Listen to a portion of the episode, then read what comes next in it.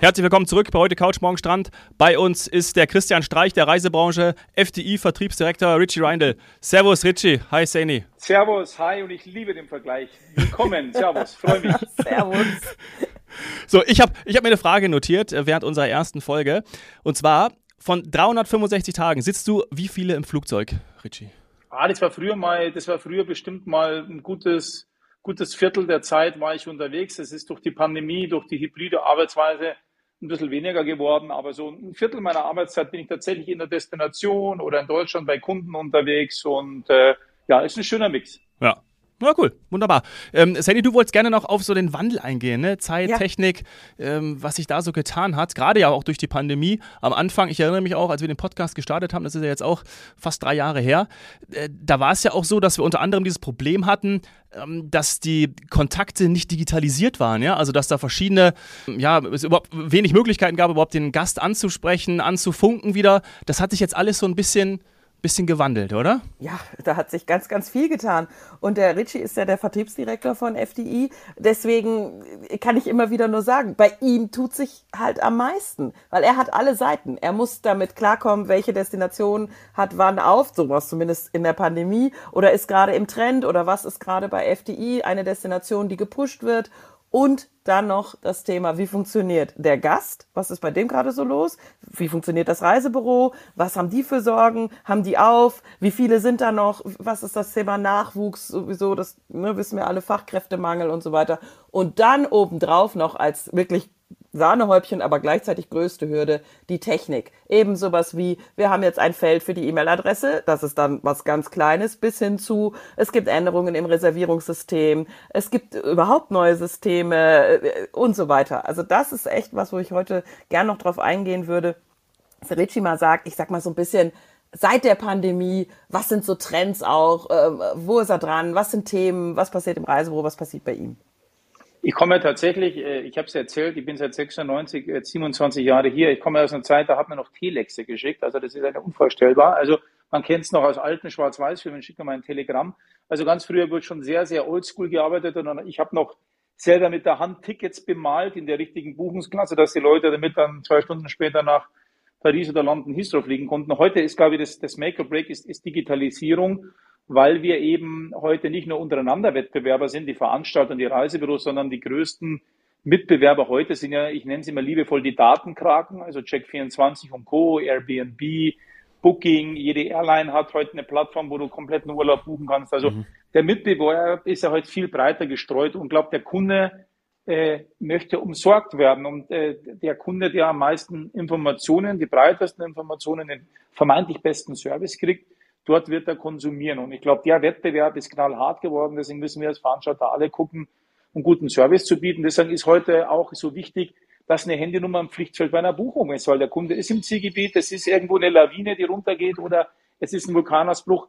Da müssen wir wissen, wo unsere Kunden sind. Wir hatten das damals in Australien mit den Waldbränden. Ja, das ist halt super. Du schickst eine WhatsApp und du hast dann und eine SMS und die, du weißt dann, okay, von meinen 200 Gästen weiß ich 198 äh, sind da und zwei waren tatsächlich mit dem Auto irgendwo eingefangen und haben wir zwei Tage später rausholen können. Also es sind Dinge, wo man früher gesagt hat, wieso brauchen die jetzt mehr Handynummer? Es ist, um einen perfekten Service zu bieten. Und nochmal, der Kunde ist König, der kann heute selber entscheiden. In der Pandemie waren die alle im Homeoffice gefesselt. Viele haben erstmal online wichtig kennengelernt, auch mhm. äh, gezwungenermaßen, weil sie natürlich da waren. Und das ist das, was du sagst, Seni. Man muss heute nicht nur, was die Angebotserstellung betrifft, wie, wie, wie zeige ich mein Produkt, mit welchen Bildern, dass wir nicht alle von einer Datenbank, alle zehn Veranstalter die gleichen Bilder kaufen, eigener Content, eigene Usability, ähm, was sammle ich von Kunden ein, damit er eben diesen Service hat und das Gefühl hat, hey, die kümmern sich um mich. Und es ist auch super, wenn du im Radio hörst im Zielgebiet, hier ist was passiert und du hast zwei Minuten später eine SMS von FDI, äh, alles ist, ist bei Ihnen alles gut, können Sie sich melden ähm, und man hat das Gefühl, man wird als Kunde auch ernst genommen. Ich glaube, das sind ganz viele Themen, die wir heute in, in eine alte Technik packen muss. Mein FD gibt es 40 Jahre, haben wir erwähnt. Da ist auch eine, die Technik 40 Jahre alt. Also da muss man auch sagen, teilweise muss man die Dinge dann zueinander bringen. Und daran arbeiten wir, dass wir sagen, wir machen dem Kunden nicht nur ein gutes Reiseangebot zu einem guten Preis, wo er hinfliegt, abgeholt wird, eine schöne Zeit im Hotel hat, sondern es geht auch darum, dass der ganze Rundum-Service des Kunden und dieses Bullshit-Bingo-Wort, aber ist es so, dieses 360-Grad-Erlebnis auch so ist, dass er sagt, da komme ich gerne wieder. Und im Endeffekt wollen wir alle Kunden zu Stammkunden machen, weil ich glaube, es ist heute sehr teuer, den Kunden immer wieder neu zu äh, begeistern und zu gewinnen und zu bewerben, das, was die Onliner machen müssen. Aber wie gesagt, der Wettbewerb ist breiter. Eigentlich sind Kunden von uns wie Airlines, Hotels auch morgen Mitbewerber geworden und wollen den Kunden genauso direkt äh, gebucht haben. Und dem müssen wir uns stellen. Aber wie gesagt, wir gucken immer Customer First, dass es dem Kunden gut geht, dass er sich bei uns wohlfühlt, dass er eine tolle Zeit hat und dass er auch das Gefühl wirklich auch hat, die kümmern sich um mich und wollen nicht nur einfach den Preis abkassieren und danach wird schon alles gut gehen. Also das ist uns ein Anliegen. Ja. Und es geht auch einfach nicht anders. Das ist an der Stelle nochmal wichtig zu sagen. Äh, eine Reise findet ja real statt. Das ist etwas, was über mehrere Tage geht. Idealerweise ist es schön lang, der Haupturlaub.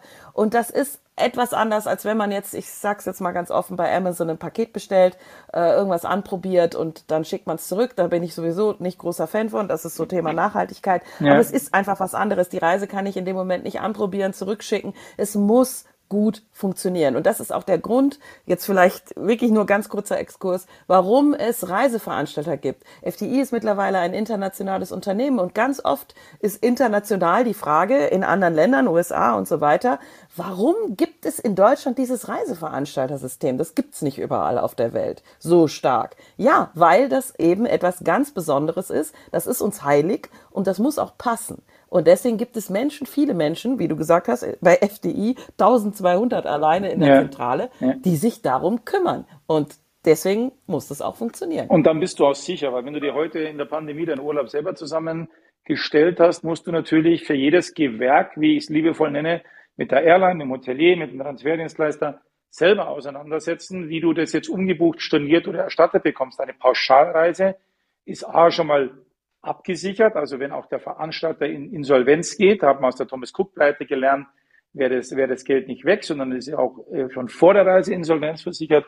Und wenn während der Reise dann etwas passiert, hat der Veranstalter die Beförderungspflicht. Das heißt, wenn die Airline pleite geht, wenn der Vulkanausblick sie drei Tage länger bleiben müssen, wenn wieder ein Streik ist, wir Deutschen werden zu den Italienern von früher, wir bestreiken ja mittlerweile das halbe Leben, oder und Franzosen gepaart, also wir haben, ja. ich, auch da wollen wir dann Weltmeister werden, dann bleibst du drei Tage länger in Marrakesch sitzen, aber unser Reiseleiter kommt, der bringt dir dein Ticket, der sagt er, enjoy your life, sagt der Arbeitgeber Bescheid, wir buchen dich noch ein neues Hotel um, wir holen dich dann ab, du fliegst so heim mit einmal umsteigen, wir bringen dich zurück, du musst dich um nichts kümmern. Und das ist, glaube ich, der Vorteil, eine veranstaltergebundene Pauschalreise zu buchen, weil sie ist maximal sicher, egal ob vor, während und nach der Reise. Und äh, natürlich hast du, wenn du selber dir das zusammenstellst, das ist ja nicht verboten, musst du aber immer wissen, dann hast du aber auch die Verantwortung. Und ob man dann die Kontakte, die Schnelligkeit hat, wenn da nur noch paar Flugplätze sind, dann wird die Meister Veranstalter kriegen und nicht der, der selber guckt, dass er sich darum kümmert. Das muss man auch mal klar ja. sagen. Und es hat ja, Vorteile. Und, und, ich glaube, es ist ja auch so, weil ich war ja vor drei Jahren genau derjenige, der das alles äh, schön einzeln gebucht hat und ist dann auf die Nase gefallen und habe das Geld beim Hotel eben nicht zurückbekommen in der Pandemie. Und ähm, dass man aber dieses Baukastensystem, das ist ja Wort ist ja auch schon mal in der ersten Folge gefallen, dass man das ja auch bei FDI, bei einem Reiseveranstalter auch bekommt. Ich glaube, das war zum Beispiel mir vielleicht in dem Fall auch nicht so bewusst, ja. Und das ist jetzt durch die Pandemie aber auch äh, äh, bewusster geworden, auch bei den, bei den Gästen, die dann sehen, ah, cool, ich kann auch bei FDI mir das ja auch trotzdem zusammenstellen, wie ich das möchte. Das geht ja dennoch. Ja? Und ich glaube, das ist ein, ist ein großer Mehrwert und Informationsgewinn auch, der den normalen, sage ich jetzt mal, die sich mit dem Tourismus nicht auskennen, durch die Pandemie auch gegeben wurde. Absolut. Äh, dass du dich jetzt outest, tut mir ein bisschen weh, aber jeder muss seine Erfahrung machen. Aber völlig richtig. Du kannst auch dein Baukasten in orangen FTI bei dir zusammenbauen und weißt, du hast zumindest immer auch einen Ansprechpartner, 24 Stunden Hotline, Reiseleiter und hast trotzdem deine Individualität ähm, äh, walten lassen können, aber hast einen gewissen Sicherheitsaspekt dabei. Völlig richtig, was du sagst. Total. Bist du denn, Richie, bist du mehr, so wenn du in deine, ich sag mal, in deine Reisetätigkeiten in den ganzen Jahren zurückblickst, bist du privat eher bei Baustein FDI unterwegs oder hast du klassisch Badeurlaub oder ich sag mal Dinge gemacht, die wir in den Pauschalbereich dann eher packen würden? Nee, ich kam klassisch aus der ganz klassischen Bausteinewelt. Also ich habe äh, anfangs alles mit, mit Bausteinen gebucht. Ich bin natürlich in den jüngeren Jahren in der Branche da versucht man ja, solange man da so ungebunden ist mit Ferien und ohne Kinder, versucht man natürlich die Fernziele mehr abzuarbeiten. Mhm. Ein Australien, ein Birma, ein Thailand, ein Kanada. Das habe ich natürlich alles sehr gerne bausteinmäßig gemacht. Dann war ich ist ja so im Leben, dann hast du mehr Verantwortung, verdienst mehr Geld, hast teurere Job, dann wirst du einmal zu so einem 14 Tagen Malediven-Urlaub, wo man dann natürlich ein bisschen auch mehr Budget zur Verfügung hat. Da waren schon einmal Pauschalreisen dabei oder Mauritius oder keine Ahnung, in Sardinien mal ein schönes Hotel, klassisch, wie du sagst, das Badeurlaub geschossen. Also ich bin schon eigentlich der hybride Gast. Ich liebe es, organisiert mir alles zusammen. Ich sage, ich will jetzt mal eine Woche tote Katze machen, schön essen, mich massieren lassen. Dann mache ich eine klassische Pauschalreise. Es gibt aber auch die Themen, wo ich sage, Mensch, ich möchte jetzt äh, durch die Toskana fahren, ein paar Tage am Gardasee bleiben und mir drei, vier verschiedene schöne äh, Anlagen buchen. Äh, dann mache ich es im Bausteinbereich. Und das ist das Schöne, dass man bei uns eben alles bekommt oder auch wenn ich Skifahren in den Rockies möchte, ich habe das alles mit FDI machen können oder bei FDI buchen können oder mit einem Camper unterwegs sein, geht alles bei uns. Also ich bin da nicht festgefahren. Natürlich, das Leben bestimmt ja dann. Irgendwann hast mhm. du Kinder, irgendwann bist du ferienabhängig, dann bestimmst du es eh nicht mehr, dann bist du mehr im Driver-Seat. Aber solange ich im Driver-Seat war, war ich schon Bausteinkunde.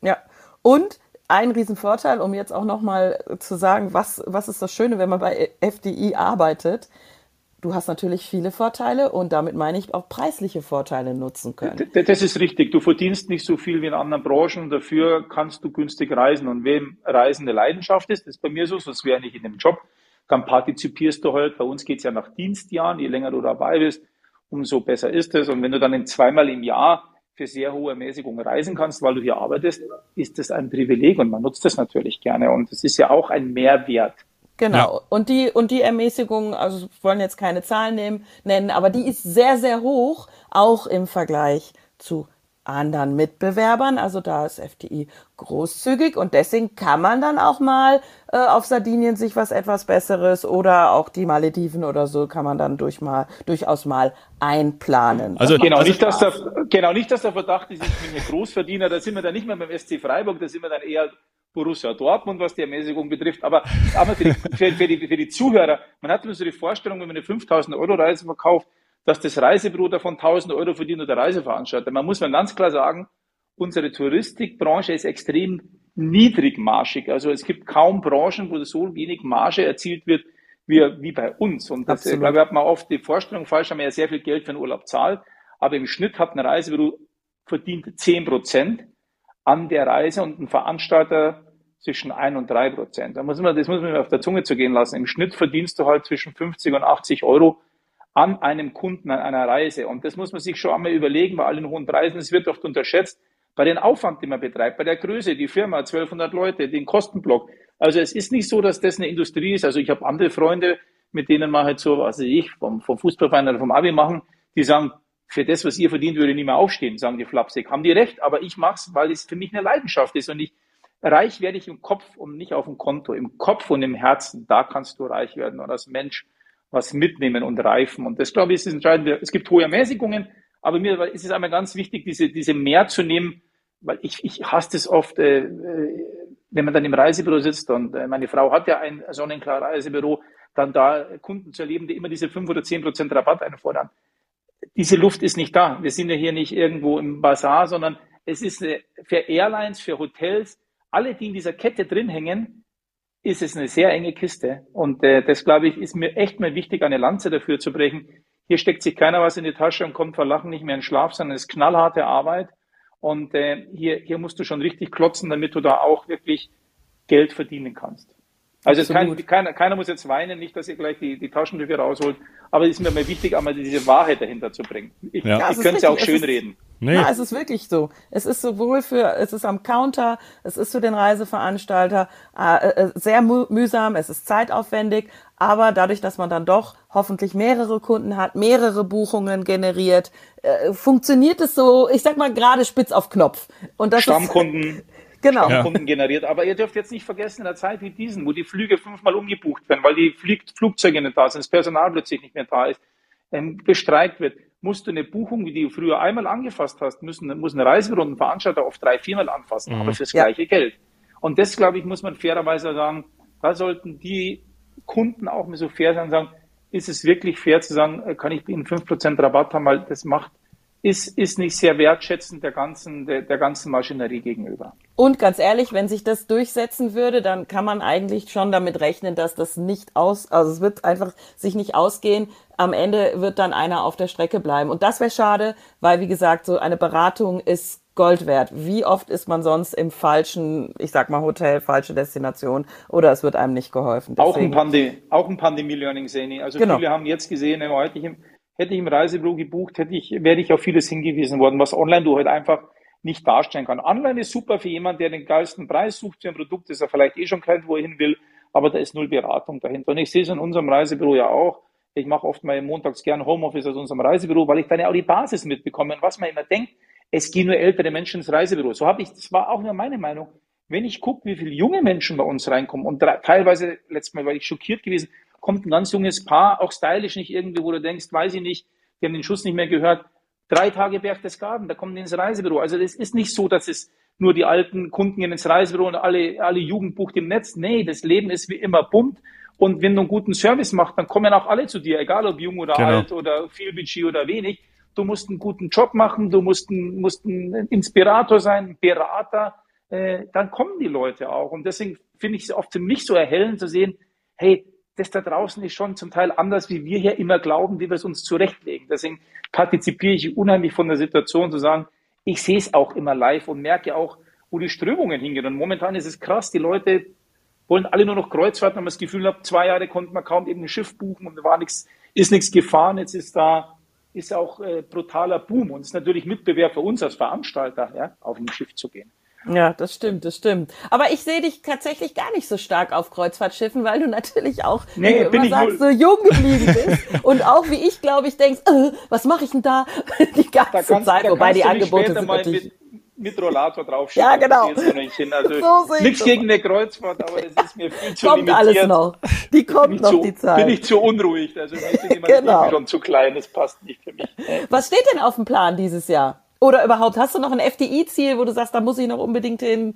Ähm, du hast schon erzählt zum Beispiel von, von Marokko, was eine positive, ähm, was ein positives Learning war, kann ich absolut nur unterschreiben. Ich liebe also Marrakesch, Marokko. Also Marrakesch muss jetzt mal wieder, also wir haben uns angewöhnt, immer für den engsten Freundeskreis so zwei Reisen im Jahr zu machen, wo die sagen, da würden sie freiwillig nicht hinkommen. Also dann machen wir dieses Jahr, das kennst du ja gut, Seni, äh, paar Tage steirische Weinstraße, oh. Wandern, ein bisschen mhm. Weinverkostung, wo die sagen, das machen die alleine nicht und dann begeisterste tatsächlich ist Marrakesch äh, einer unserer nächsten Pläne zu sagen, wir machen dann Marrakesch äh, in so ein schönes Riad, ein bisschen da drin selber kochen, ein bisschen durch die Souk schlendern, äh, du hast ja da wirklich die, die Märchenerzähler, den Schlangenbeschwörer, daneben steht der Ferrari zum Sternenlokal. Das ist alles in einem, einem Schmelztiegel. Es ist, es ist unfassbar schön.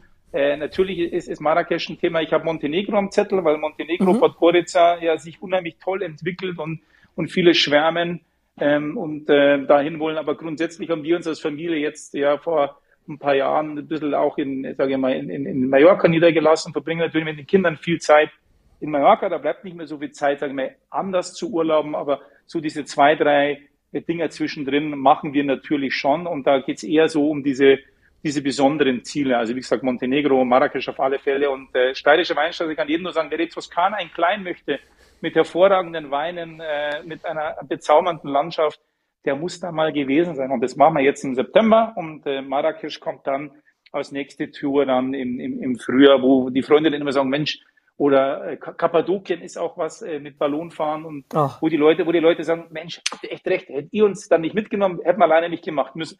Einfach auch Leute zu Multiplikatoren machen. Ja. Das liebe ich ja auch so im eigenen Umfeld zu sagen, hey, die finden es total super. Es gibt also Paare, die sagen, hey, wir machen nichts mehr, wir wollen von euch wieder drei Tipps und dann entscheiden wir uns, jetzt waren wir zehn Jahre lang immer richtig und da habe ich jetzt mittlerweile auch, auch schon Angst, weil ich mir denke, ja, irgendwann wirst du mal falsch liegen und sage, nee, nee, ihr müsst uns wieder sagen, was. Und dann denkst du, oh shit, Murphy's Law. Irgendwann kommt der Punkt, wo die sagen, das Richie, als Vertriebsdirektor, nimmst du von den Freunden da noch eine gewisse Provision oder lässt du das einfach so, äh, ist das einfach äh, gut, nee. Goodwill? Nee, da machen wir, da machen wir schon Freundschaftspreis, logischerweise. Aber die haben, die haben alle Jobs, wo die über mein Gehalt lachen. Also insofern ah, okay. Äh, werden wir unsere Arbeit, unsere Arbeit wird auch ein bisschen honoriert, aber wir wollen an denen nichts verdienen, weil es sind ja wirklich Leute, die man, mit denen man einfach gern Zeit äh, verbringt. Da geht es ums miteinander Zeit zu bringen und die sind froh, dass ihnen jemand die Orga abnimmt. Die kommen auch gern mit, aber dass wir uns an den Bereichen geben ein schlechtes Gefühl. Die müssen halt meist die Barrechnungen. Ja, machen. genau. Manchmal ganz, äh, am Glas, Szene, wie du weißt, können ja manchmal ganz gut dabei sein, wenn man guten oh, Lauf hat. also ich würde mal sagen, wenn die in der Südsteiermark die Rechnung übernehmen, dann in dem ein oder anderen Buschenschank, dann passt Ich habe so ein paar, schön, ich hab ein paar schöne ausgesucht, wo es preislich kein Schnäppchen ist. Also bin mir gespannt, da werde ich dann sagen, oh, jetzt habe ich leider meine ah, Geldbörse nicht dabei. So ja. ein Pech. Ja, Scheiße, von mir hast du ja auch schon Tipps bekommen, gell? Das, Na, äh, das, natürlich. Die, also das war, das war gerade noch leistbar, würde ich sagen. Es, es, es, gibt da aber auch wirklich äh, schöne Haubenlokale, also gerade unten die Weinbank in Paris. Also, war ich äh, schon. Wird es ein bisschen teurer, aber wir haben ja auch verwöhnte Freunde dabei, wo man sagt, wir müssen für alle Natürlich. was dabei haben. Genau. Also wir haben da vom Buschen schon. Und das, glaube ich, ist das Schöne zu sagen, hey, man hat wenig Zeit im Leben inzwischen. Je älter man wird, merkt man ja, das Leben rennt so vor sich hin, äh, die Verantwortung im Job ist da meist auch sehr groß. Insofern sind das eigentlich die schönen Momente, dass man drei, vier Tage wieder miteinander einfach Zeit für sich und Gespräche hat. Und dann möchte man es kuschelig und schön haben. Ja, schön. kuschelig und schön hatten wir es auch. und ich glaube, äh, ich glaube, wir dürfen jetzt nicht 355 Folgen wieder warten. Also es wäre toll, wenn du bald wieder bei uns bist, weil es ist wirklich wunderbar. Total gerne. Und äh, ich freue mich dann, wenn wir, wenn wir wieder sprechen, ja. Richie, vielen, vielen Dank, dass du dir Zeit Gerne genommen hast. live aus Marrakesch oh, neben ja. äh, quasi Suk und Ferrari. Oder aus dem Ferrari raus. Und Schlangenbeschwörer, Märchenerzähler fand ich ganz toll. Wo gibt es noch, dass abends 100 Leute im Kreis sitzen und jemand zuhören, der Märchen liest? Das glaubt man ja, dass es sowas nicht mehr gibt. Ist aber so in Marrakesch, wenn er da abends dort ist. Und das finde ich halt toll, weil einfach zeigt, es gibt nicht nur Handy und Datteln und YouTube und TikTok und äh, die Welt verkommt ja so ein bisschen in der ganzen Online-Abhängigkeit. Äh, und es ist auch schön zu sehen, es gibt noch Kulturkreise, da, da zählt auch noch das Zusammen, das Miteinander und, und der Mensch. Ja. Und ich glaube, das ist ja etwas, was unsere Generationen und Zeitalter sehr prägt, diese Abhängigkeit von Mobile Devices, was mich ja selber auch total nervt. Und äh, insofern, jeder, der noch nie in Marrakesch war, auf, macht's mal. Mädelsrunde, Jungsrunde, Paarrunde übers Wochenende, bisschen Golfen, bisschen Spa, bisschen Wellness, bisschen Kultur ist eine Top-Destination. Und wenn ihr mich mal wieder einladet, ich glaube, ich habe zu viel geredet, das wird nicht mehr passieren, ich würde es wieder machen und werde vielleicht auch versuchen, weniger zu reden. Nein, bitte nicht. Du bist, du bist quasi unser neuer Märchenmann. Du darfst genau, uns Geschichten erzählen. Genau, Geschichte Und Märchen waren es noch nicht mal. Nee, nee, noch nicht mal. Das war alles die Wahrheit. Also, macht's gut, ihr Lieben. Danke. Gell? Auf nach Marrakesch. Ja, Danke. ciao. ciao. ciao. ciao.